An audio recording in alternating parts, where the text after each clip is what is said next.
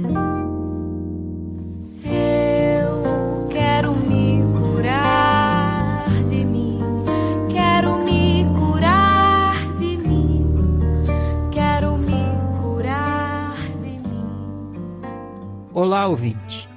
Bem-vindo ao Diário da Consciência, uma série de podcasts da Oficina. Oficina é uma prestação de serviço consciencial à disposição do ser humano. Uma prestação de serviço diferente, autônoma, inspirada, voluntária, universalista, prática e gratuita. O que você irá ouvir a seguir é o compartilhamento de uma prática de autoanálise em grupo, baseada no entendimento de que realidade é uma experiência multimídia e também em outros conceitos autocientíficos estudados na oficina. Essa prática está sendo publicada com o consentimento do praticante para fins de estudo de caso e para ajudar você a praticá-la também. Dito isso, vamos ao estudo de caso. Realidade objetiva.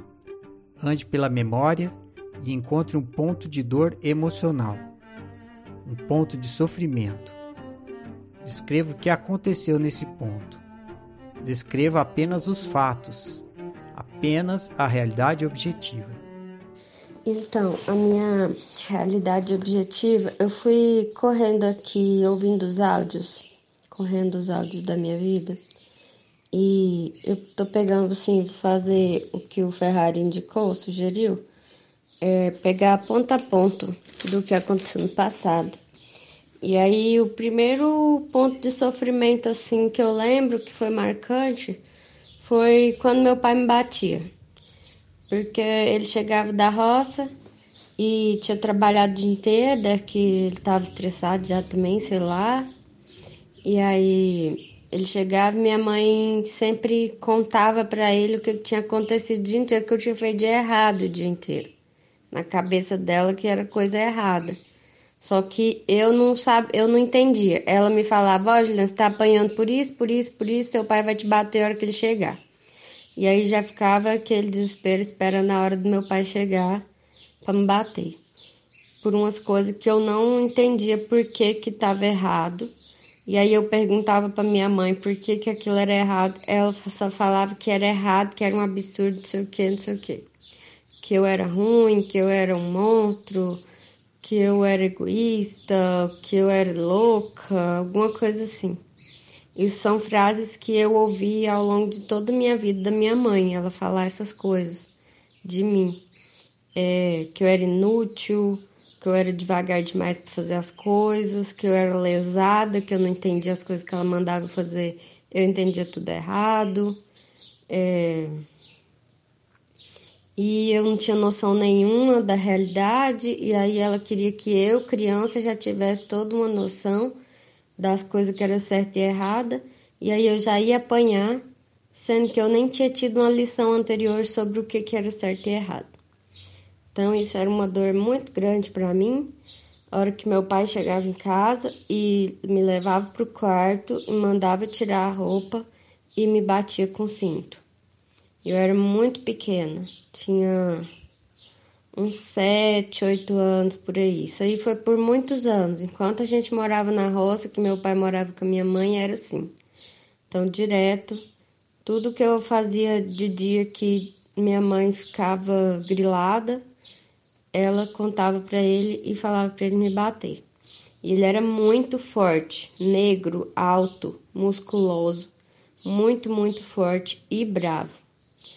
Então isso aí para mim foi a primeira contradição que eu enfrentei na vida. Então o fato é que eu fazia coisas que deixavam minha mãe nervosa e quando ela quando meu pai chegava em casa, ela contava para ele e falava para ele me bater por aquelas coisas. Essa é a realidade objetiva.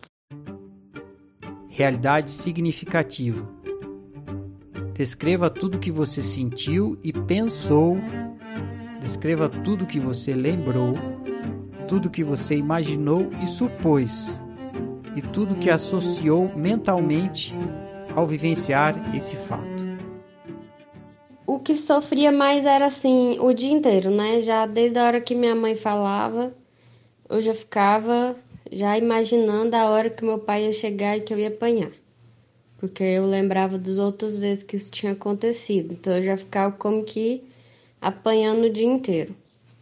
E o que eu imaginava que ia acontecer, ah, eu ficava imaginando que depois ia ficar doendo, que eu ia ter que passar remédio no lugar que ficasse vermelho, que ficasse vergão, e que eu ia ficar alguns dias sentindo dor por causa disso.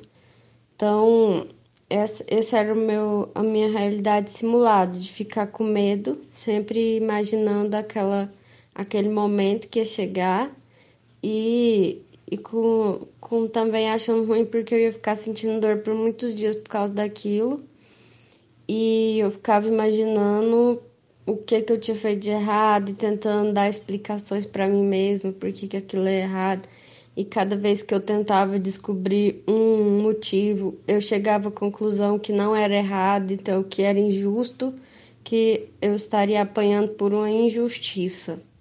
Porque eu não conseguia perceber que aquelas coisas que eu tinha feito eram erradas, porque eu só estava sendo eu mesma se eu respondia minha mãe, eu estava falando o que eu pensava e eu não conseguia ver aquilo como errado. Então, o que eu pensava era isso, o que passava na minha simulada. Eu raciocinando para tentar entender os meus erros e cada vez que eu chegava à conclusão de que eu não estava errada, aí eu ficava com muita raiva. Ixi, eu sentia raiva, eu sentia medo, eu me sentia injustiçada, eu sentia que eu estava sendo pressionada a ser diferente do que eu sabia ser e que eu não sabia outro jeito de ser. Como é que eu ia adivinhar que eu estava errada? E também eu não conseguia entender por que, que apanhar ia me fazer não fazer aquilo de novo, porque eu não entendia então eu não ia conseguir é, ligar uma coisa com a outra, não conseguia entender os meus erros para poder não errar de novo. E eu sentia uma grande vontade de agradar minha mãe, de ser do jeito que ela queria, é, de acertar Eu sentia também muita tristeza porque eu gostava muito do meu pai. Ele era um amor assim, na hora que eu tava com ele, no, em outros momentos. Era muito feliz, eu me sentia protegida, eu sentia amada, ele fazia carinho e contava história, e era muita coisa que ele fazia que eu gostava. E eu sentia muita tristeza da pessoa que eu mais amava que me causava uma dor tão grande. E eu sentia mais raiva era da minha mãe por ela fazer ele ficar com raiva e contar as coisas para ele. Então eu ficava com raiva dela e eu ficava triste com ele por ele fazer aquilo comigo. Então era um turbilhão de sentimentos ruins acerca disso. E eu não sabia como resolver, como enfrentar essa situação para poder acertar. Diário da Consciência. Faça uma reflexão sobre o sofrimento experimentado. Se pergunte: o que esse acontecimento e sofrimento tem para me ensinar sobre mim e sobre o ser humano? O Diário da Consciência é, sobre essa realidade, sobre esse fato e essa vivência que me causou sofrimento. Eu estou tentando imaginar aqui, fazer um, uma correlação com como eu fui ao longo da vida e tudo que eu passei com esse tipo de comportamento mental, de tentar sempre acertar de tentar sempre agradar as outras pessoas, porque como se, se eu não fizesse isso, eu ia ser castigada, eu ia apanhar, eu ia sentir dor. Então, como essa situação se repetiu por um tempo, eu é, eu imagino que isso ficou gravado assim no meu jeito de ser, outroísta, que me condicionou a tentar agradar os outros, a ser submissa. Que se eu não fosse, eu ia sofrer. Se eu não fizesse isso, eu ia sofrer.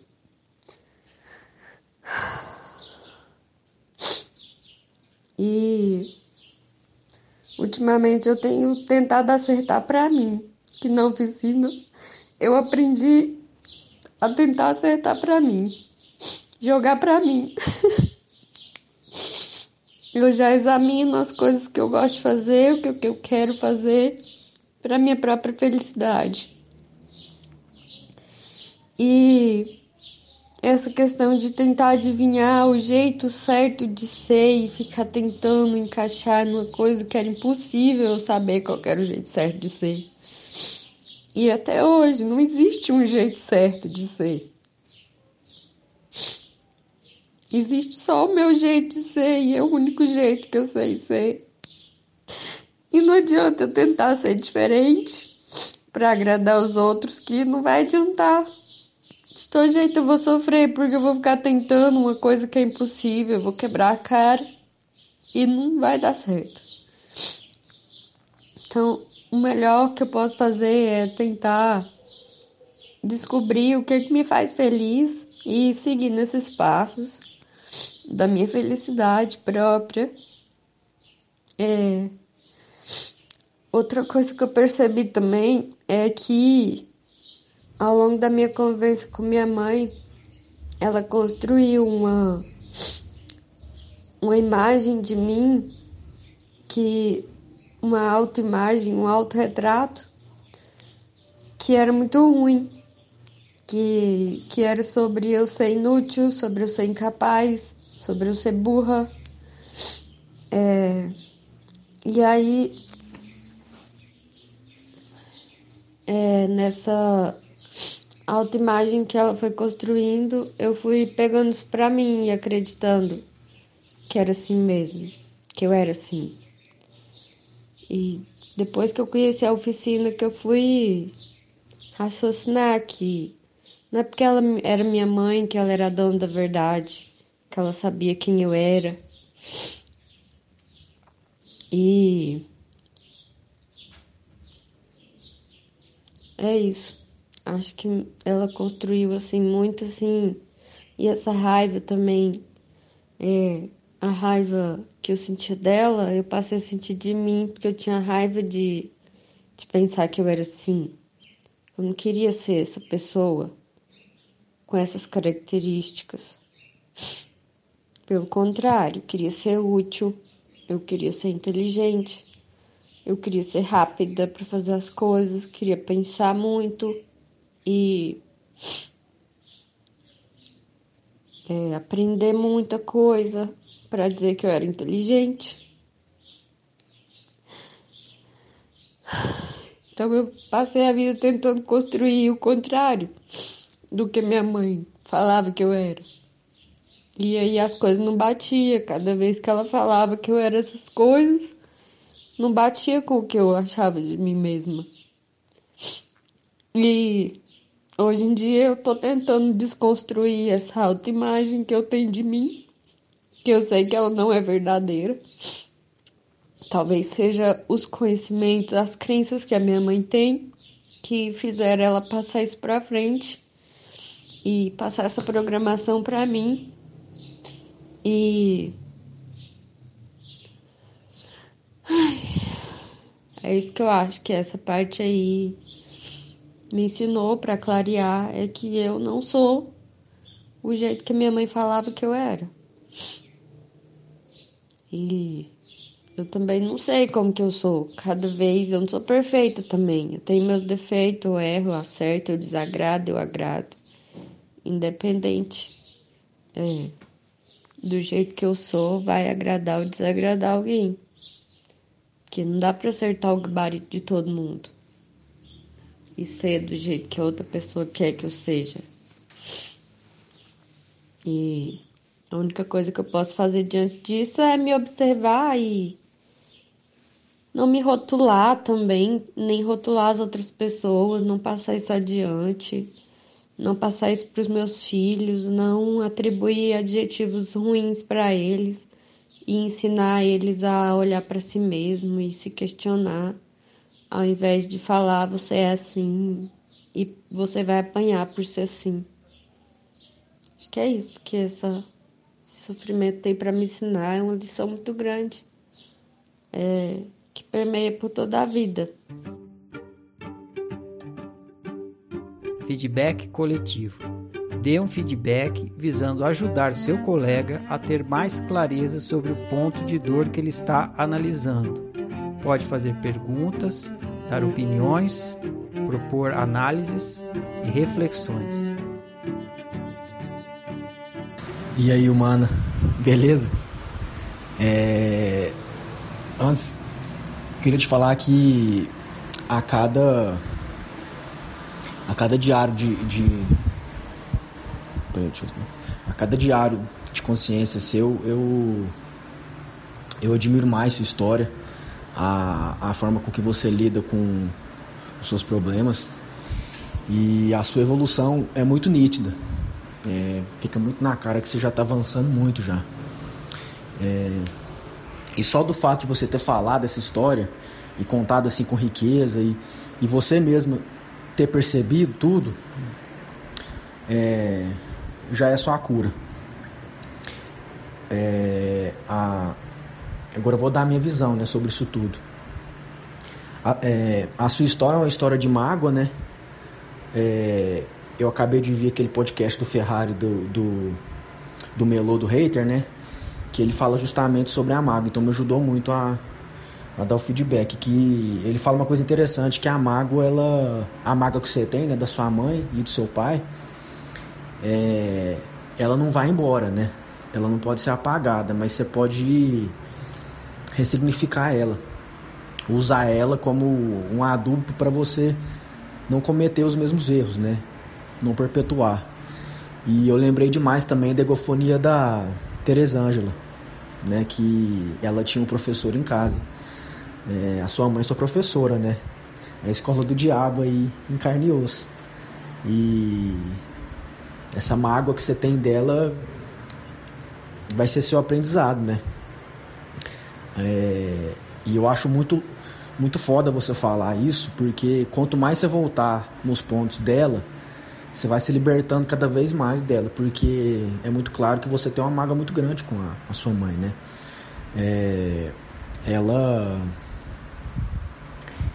ela tinha um gabarito dela, ela tinha ela tinha o certo e errado dela, e você não tinha nada a ver com ela. E, e por você achar que o, o certo universal era o certo da sua mãe, você se negava, né, para tentar ser igual ela e quando não conseguia você você se proibia de ser você, né? É igual a história da do podcast lá da menininha que apedreja os, os passarinhos. Caso você não tenha ouvido esse podcast aí, eu vou eu vou mandar ele aqui. É...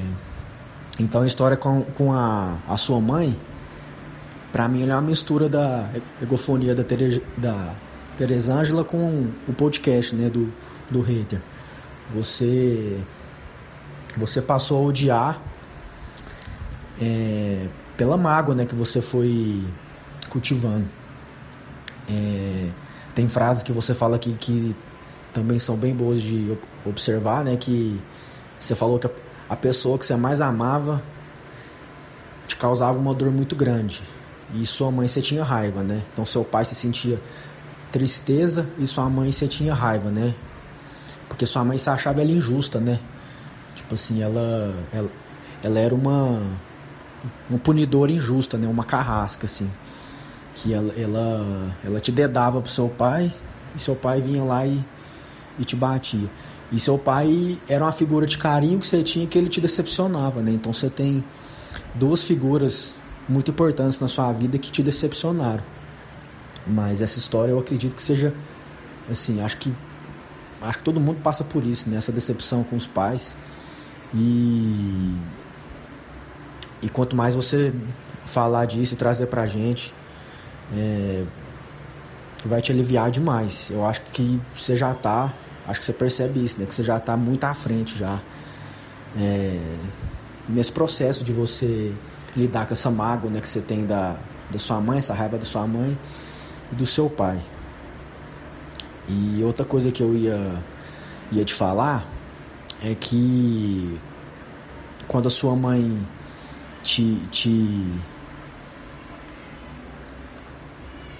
te dá adjetivos ruins, né, que você é incapaz, burro, enfim, que ela te menospreza, você carrega isso inconsciente e leva para a vida inteira, né?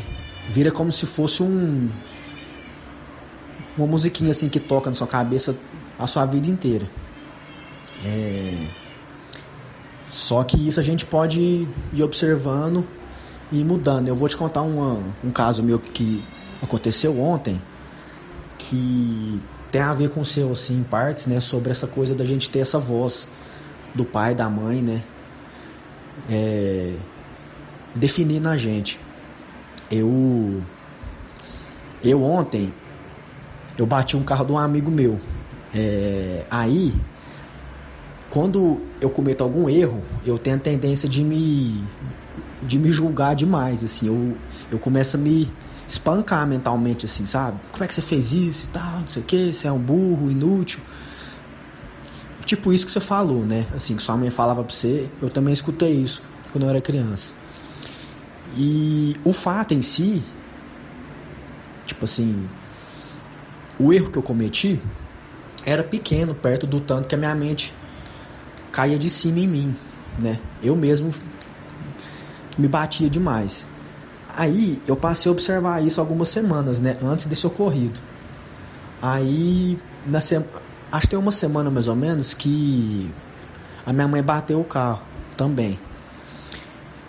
Aí quando ela ficou sabendo, tipo assim, tava, tava eu e ela assim na minha frente. A hora que ela ficou sabendo que ela bateu o carro, ela. Ou ela entrou num, num, num estado assim de automutilação, cara, que você não tá entendendo. Ela falou, nossa e tal, como é que eu pude fazer isso, não sei o quê. É, nossa, mas eu sou. Nossa, como que pode e tal, agora vai ficar caro demais, eu não tenho dinheiro, não sei o que, sabe? Começou aquela aquele alto martírio assim muito forte. Aí eu olhei para aquela cena e falei: "Ou oh, ela deve ter aprendido exatamente isso e só repassou para mim, né? Desde que eu sou criança. E eu agora reproduzo esse comportamento, né? E aí eu fiquei com isso na cabeça. Aí, aí ontem eu fiz assim, realidade é metáfora, né? Aí ontem eu fiz a mesma coisa que ela, né? Eu bati o carro. E e ontem à noite eu tive esses pensamentos que eu, eu geralmente tenho.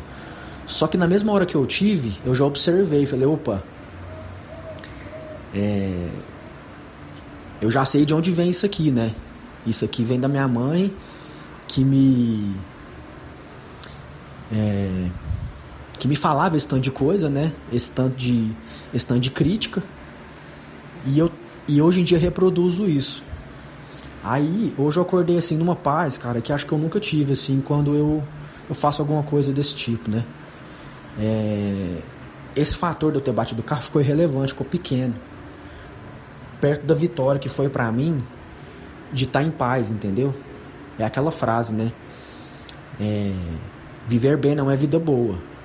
Tipo assim, eu vou ter que arcar com o custo, vou pagar. Só que assim, eu não tô me. me não tô perdendo minha paz, entendeu?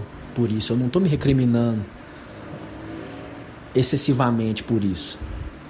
E eu, assim, eu acho a Meoroca fantástica, né? E eu, e eu acho que serve para você também. É, tenta ver o lado da sua mãe, né, e do seu pai, que eles devem ter sofrido os mesmos tipos de coisa que você passou, igualzinho, e só repetiu em você, igual, igual um robô. E você tá passando por isso e é sua chance de, de romper né, esse ciclo de violência. E eu te acho muito capaz, é, te acho sensacional assim, sua forma de lidar com seu autoconhecimento. Sou seu fã mesmo. E, e você tá no caminho para isso. E você tem filhos ainda, né? Que. Olha que louco, né? Tipo assim, a melhor forma de você acabar com esse ciclo, você para em você. Então, os seus filhos não vão ter já esse tipo de comportamento, né? esse tipo de esse tipo de crítica muito violenta, né? É porque é uma violência, né? Você se culpar dessa forma, né? Tipo assim, se achar incapaz, burra, enfim. É, é você lidando com você mesmo de uma forma que você não gostaria que ninguém fizesse com você, né? É, quando você mesmo se acha incapaz, que você se acha burra pelo o, que sua mãe falou, eu tenho certeza que você não falaria isso para ninguém, né? Achando bom que a pessoa é, dando adjetivos ruins, né? Então, então eu acho que é isso. É, você, eu acho que você fechou muito bem toda essa esses quatro passos aí. Você mesma foi chegando assim na, na conclusão. O que eu pude te falar aqui foi só a minha percepção e um pouco da minha experiência, né? Que tem a ver com a sua também. E. E vai fundo aí nesse autoconhecimento. É...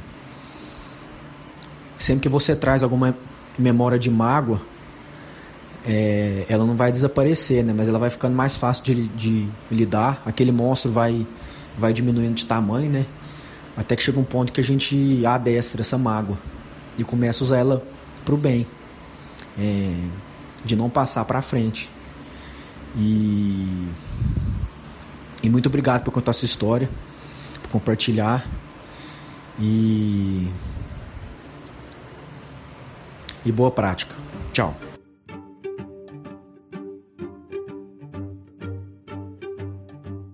Oi, boa tarde. Eu, é, eu acho que esse relato não tem muito mistério, né? Na verdade não tem mistério, não tem segredo, tá tudo bem claro, né? Você já analisou tudo tinha para analisar e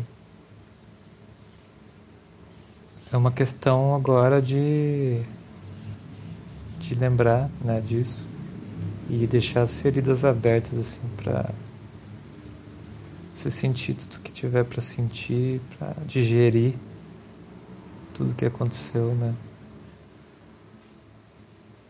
Não há mais nada para descobrir em relação a isso. Só pegar tudo que você aprendeu e e seguir com isso, né? deixando de continuar os comportamentos que você que você tem desacordo para não perpetuar, né, o ciclo. Só uma observação que eu achei interessante eu queria fazer em relação à sua, sua, o seu ponto de vista do seu pai e da sua mãe. Que o seu pai você meio que perdoava, né? Apesar de ficar triste, né? Aparentemente magoado né, com ele, mas você responsabilizava sua mãe por ele bater em você. Talvez porque ela não tinha momentos de carinho, de boa convivência com você enquanto ele tinha. Né? Daí parecia que você coloca tudo na, na conta dela. Mas ele também optava, né, por, por seguir o, o sistema né, deles de, do relatório das coisas erradas que você fez e daí a punição. E isso é uma coisa que eu também já fiz. Uma época assim de botar tudo na conta da minha mãe. E como se ela fosse a vilã total, assim.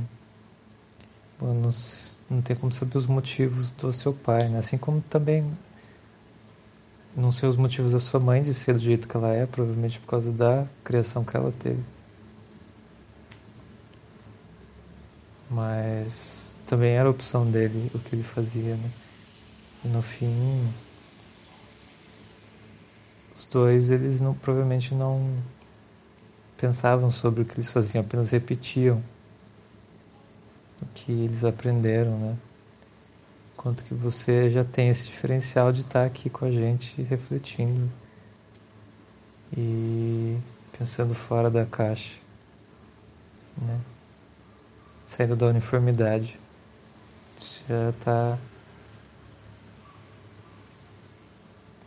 saindo da fila, fila do altruísmo. Já é um motivo de felicidade e de autoestima, né? É isso que eu queria te passar. Um beijo, até mais.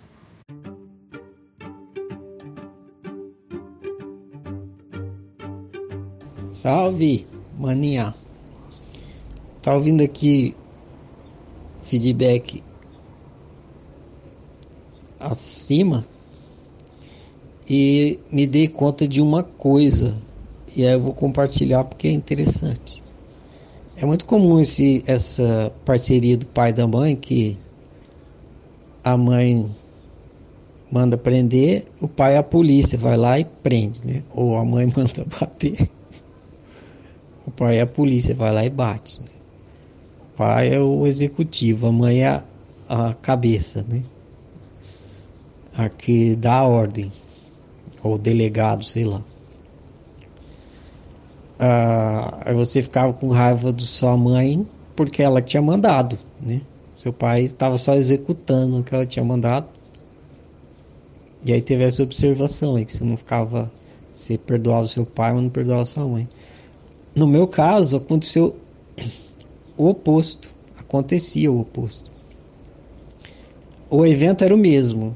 Minha mãe mandava meu pai lá me dar uma dura. Raramente meu pai me batia, mas ele vinha lá executar algum poder policial para cima de mim. Um coisa de castigo, alguma coisa assim. Então o funcionamento era similar, idêntico, quer dizer, similar, né? Porque não era bater, mas era mesmo o trabalho de polícia. Contudo, eu não ficava com raiva da minha mãe. Sim, eu ficava, né? Mas eu ficava mais do meu pai mesmo. Porque eu sabia que minha mãe ia fazer aquilo. Eu já estava acostumado. E eu ficava com raiva do meu pai porque eu sabia que ele podia não fazer. E eu achava que ele não tinha personalidade. Eu falava, porra, você não tem, você não pensa por si mesmo, né? Você vai, você é um pau mandado, ela fala para você fazer e você faz. Então eu ficava com raiva dele, porque eu sabia que ele não Muitas vezes nem concordava, nem entendia porque ele estava fazendo, ele ia lá e fazia. E eu ficava com raiva disso, dele. E é interessante questionar isso aí, né? Porque no meu caso era raiva de um, no seu caso era raiva de outro. No meu caso é por conta disso, porque eu acho que ele tinha que ter opinião própria e ele não tinha. Eu ficava com raiva dele.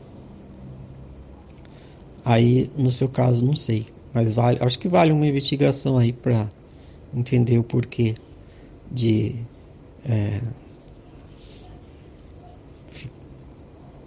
condenar, liberar o seu pai e condenar a sua mãe. Beleza? Isso aí, maninha. Prossigamos. Abraço.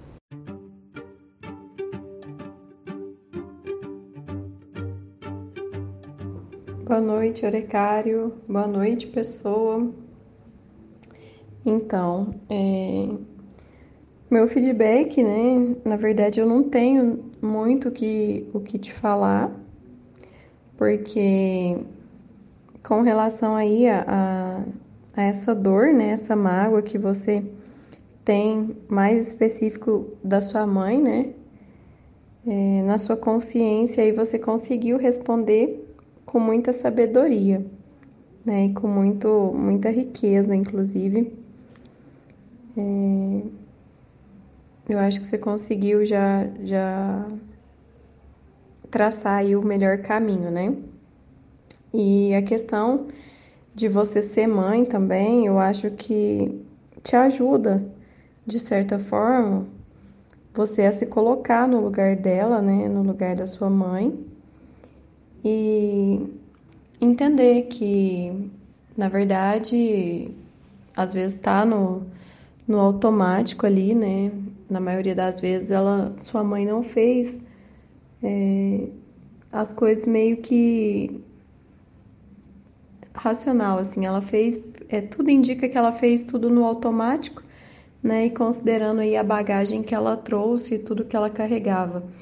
Eu vejo como se fosse uma repetição, né, então é, eu acho que ela te passou o que ela tinha recebido e talvez na criação dela, né, ela não pudesse te bater, né, eu acho que talvez ela tenha sido educado dessa mesma forma, não sei, isso daí, né, até você vai saber como que foi a educação aí dela, como que seus avós, avós, né, é, educaram, mas é uma, uma educação, assim, mais machista, né, onde que a mulher, ela não pode nem corrigir o filho, né, ela tem que delegar pro, pro homem, né, fazer aí a, a, a punição.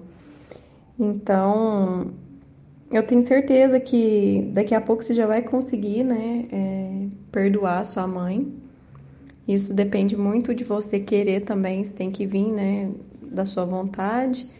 Claro que não vai ser algo imediato, que vai levar um tempo, né, mas é, as coisas acontecem quando precisam acontecer. E você já está fazendo né, o, o principal que é se investigar, né, é, auto-observar. Então, é, é isso, né? Um grande abraço e tamo junto.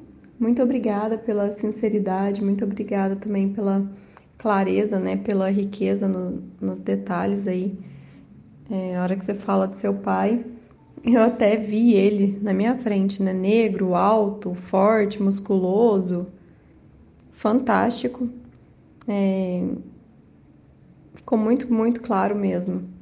Então é isso, um abraço e tamo junto.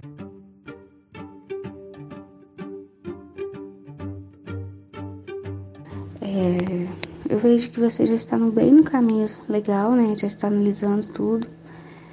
E Bom, eu vou pegar alguns pontos que eu acho interessante. Talvez você já esteja trabalhando, mas enfim. É, você disse que seu ponto de dor é o fato de sua mãe te bater, sua mãe pedir para seu pai te bater por algo que ela considera que você fez é errado, sendo que ela nem te falou o que seria certo o que seria errado. É, eu acho legal você olhar para para sua mãe, né, como um ser que que está ali cumprindo um papel e acredita que que estava fazendo isso com você para o seu bem, para sua educação, né, para te tornar uma pessoa melhor, pessoa boa. E então que ela não fez por mal, mas talvez ela foi criada dessa forma e achou que assim era era certo ou às vezes nem achou totalmente, mas isso vem, né, meio que automático. Muitas vezes eu me pego também fazendo, copi, é fazendo igual. Fui, eu fui criada, né, pelos meus pais com a minha filha. E eu acho legal a gente pensar que hoje a gente tem mais, tem essa oportunidade, né, de ter mais consciência disso, quebrar, quebrar esse ciclo. Igual você disse que já está fazendo com seus filhos, né, que pretende não, não repetir esse comportamento. Isso é muito legal. Outra coisa também que eu pensei de você olhar para o seu lado criança e, e desfazer essa imagem de que, que foi construída, né? De que você é inútil, incapaz. Então, olhar para ela e afirmar que não, você é capaz, você é, você é perfeita. E e é isso, eu acredito que você está indo bem nesse ponto de dor. é um ponto difícil, né? Não é de um dia para o outro que vai curar né, essa ferida. Mas é isso aí, a gente trabalhando e analisando, a gente vai junto, fechando cada vez mais essas feridas. É isso aí, espero que eu possa ter ajudado. Boa noite.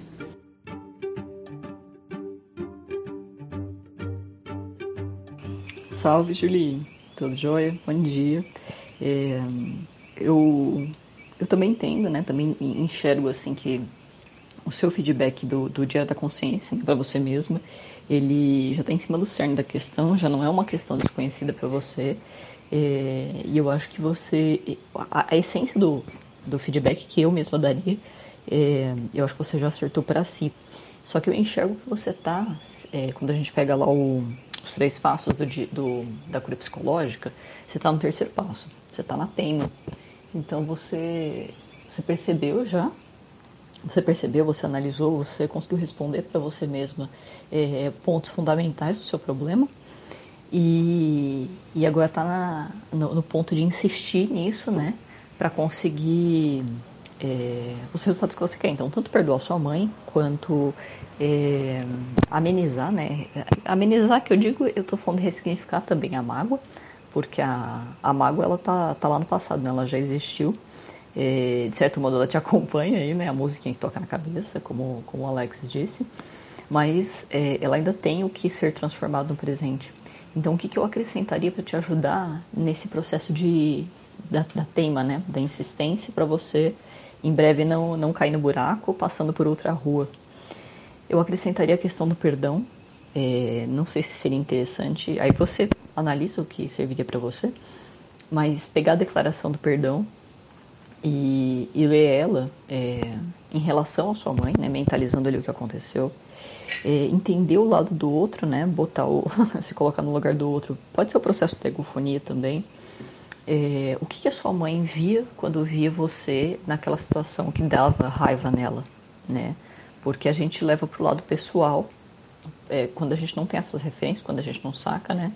É, das coisas que a gente está estudando na oficina, e principalmente quando a gente é criança, que a gente está construindo ainda ali os nossos conceitos sobre o mundo, a gente pega aquilo ali e fala, não, ou tem razão, tem que mudar. Né? Mas hoje, é, com a consciência que você tem hoje, é, talvez seja interessante é, entender, né, buscar ali na, na história da sua mãe o que ela via quando ela sentia raiva, porque não era, não era você, né? A gente, tudo que a gente experiencia nos, nos, nos diz sobre nós mesmos. Então esse entendimento é, talvez ajude no processo de perdão, acredito que ajude no processo de perdão, da, na ressignificação e também ele vai, eu acho que ele vai encurtar, né, o, o tempo necessário de tema até você conseguir não cair no buraco.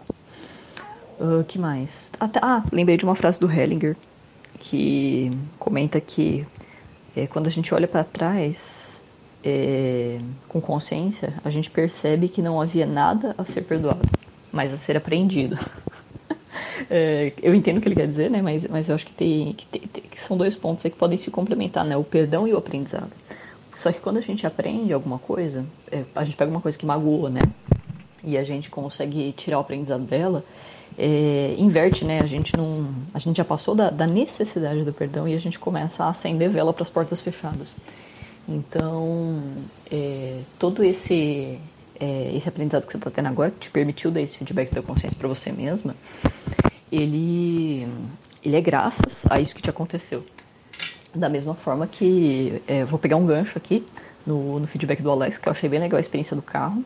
É, é, é esse dia né, que ele acordou, acho que foi ontem, né? que ele falou que acordou em paz, uma paz que ele nunca teve. Essa eureka, né? A, a iluminação ela só foi possível que o problema estava lá, né? É, é, e aí, claro, né, nessa situação, quando você tem essa, essa inversão, quando você aprende, perdoa, tal, não sei o que, o negócio ele não é mais um, um disparador de dor, né? Ele é um disparador de realização.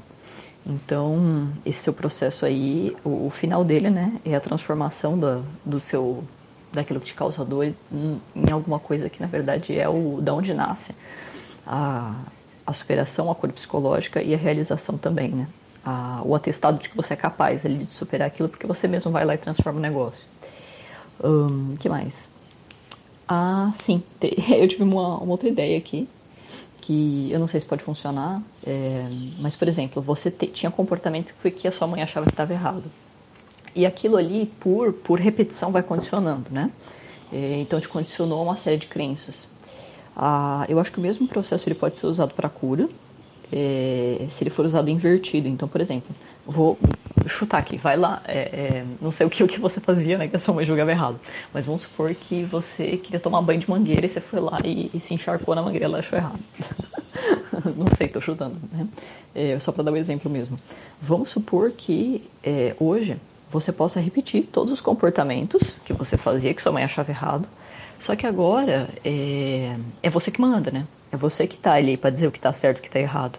Você sempre teve, né? Mas é, quando a gente tá na, no papel de criança, a gente tá meio, enfim, sujeito a essa situação e nem sempre tem muito o que fazer uh, e nem sempre tem bagagem. Mas vamos lá. Você tem a oportunidade hoje de repetir todos os comportamentos que foram reprimidos e se parabenizar por eles, porque isso é você sendo você. E eu achei muito interessante que lá, quando criança, você investigava o negócio e falava: Meu, não tem sentido. tipo, não tá errado, não é algo que tá errado, né? É, então, a, a, mais uma coisa para lembrar, né? Que o, o, a classificação do erro ali, é, ela não é, não era o que você estava fazendo, nunca foi. Ah, mas ela tá dentro ali da lógica, né? Da, do, do, que o outro pensa dentro da cabeça dele. Então, da mesma forma que te condicionou a, a uma série de, de pensamentos, crenças, sentimentos, isso você pode se, se como é que fala? a ideia que eu estou colocando aqui é descondicionar. Então, você pode validar, validar, é a palavra é essa, todos os comportamentos que outrora foram motivo de repressão. É, hoje você tem liberdade de executar todos eles com você mesma. E aí é como se fosse, abre aspas, tá? A gente não volta no passado, mas é como se você estivesse voltando lá atrás é, é, falando para sua criança: olha, sabe isso daqui que você está fazendo? Faz de novo. Faz de novo, isso aqui é você sendo você, isso aqui é você se divertindo sendo você. E você não precisa é, se martirizar, é, se mutilar, se chicotear por causa disso. Eu dei o feedback aqui para você, daí eu fui tomar café e aí ficou me vindo na cabeça a, a, o exemplo que eu dei, né? A imagem de você hoje tomando banho de mangueira e tal.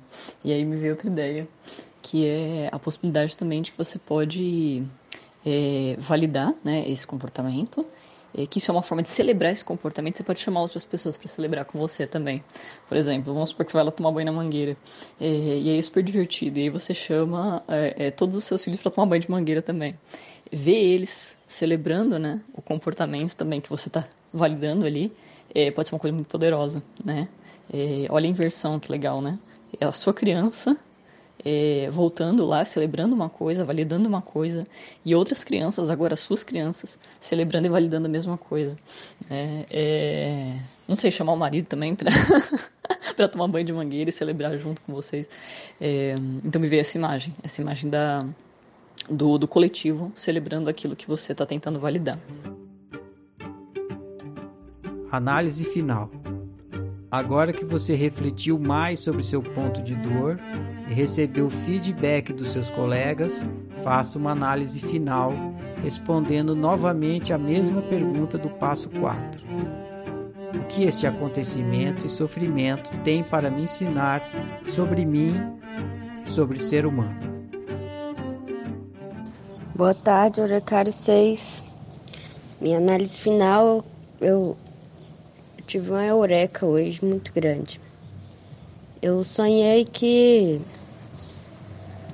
que a minha mãe estava achando ruim que eu estava morando na casa dela.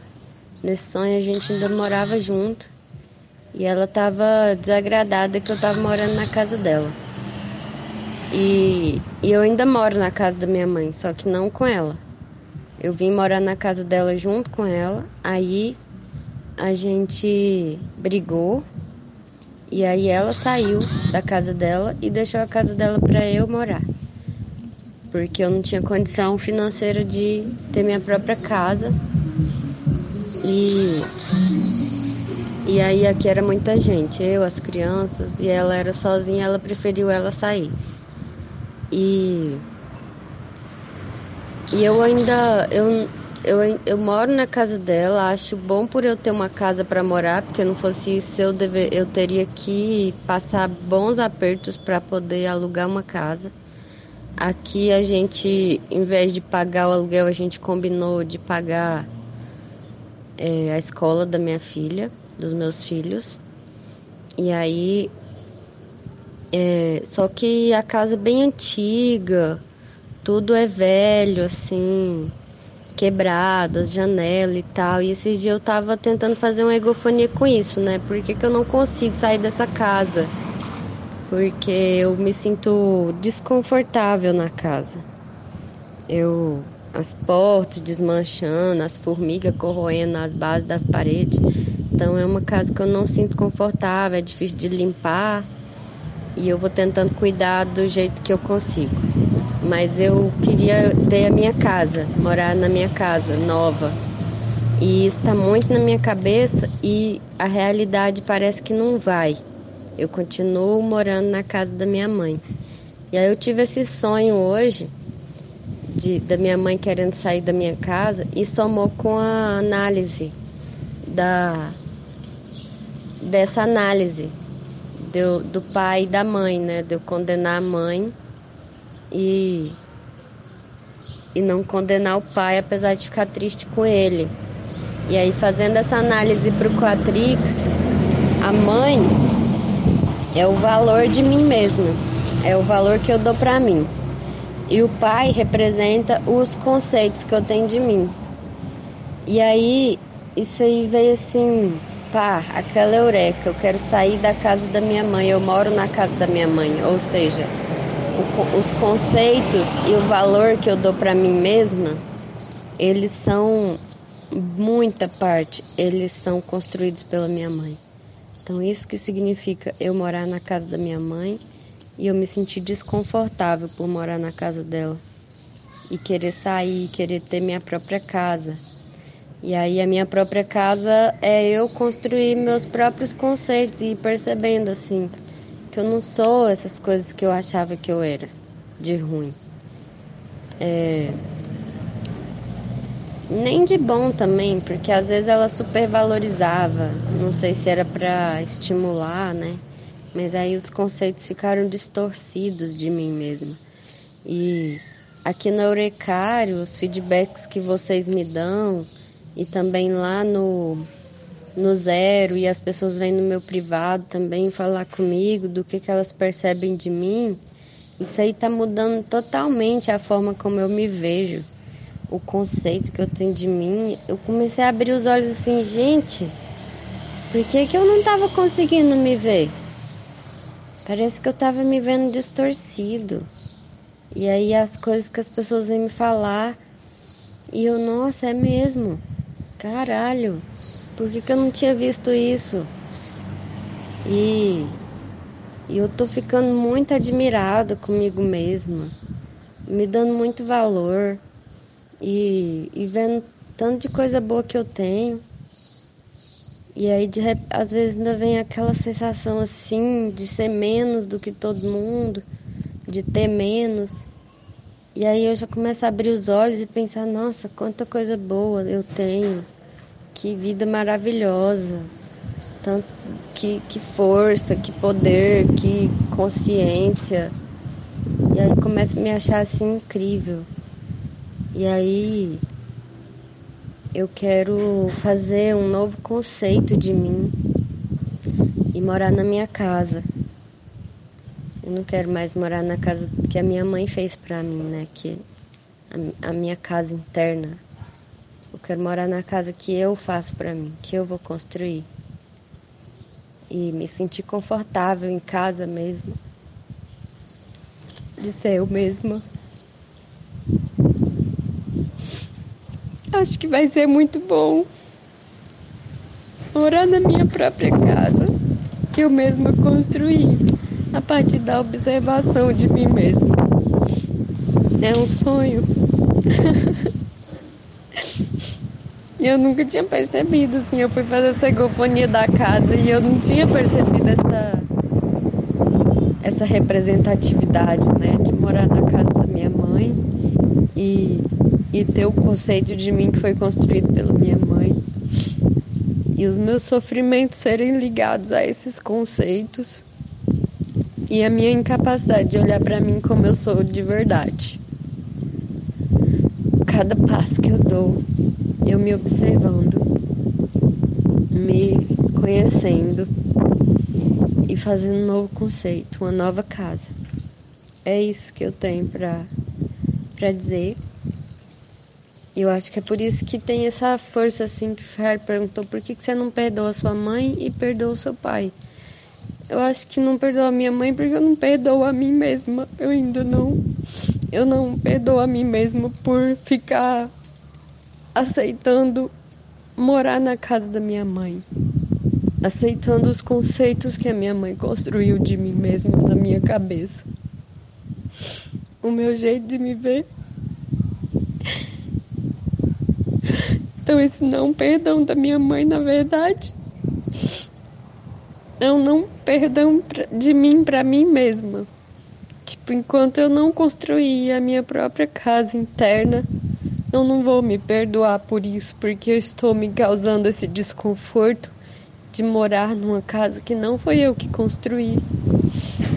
Então eu achei muito massa essa metáfora da casa.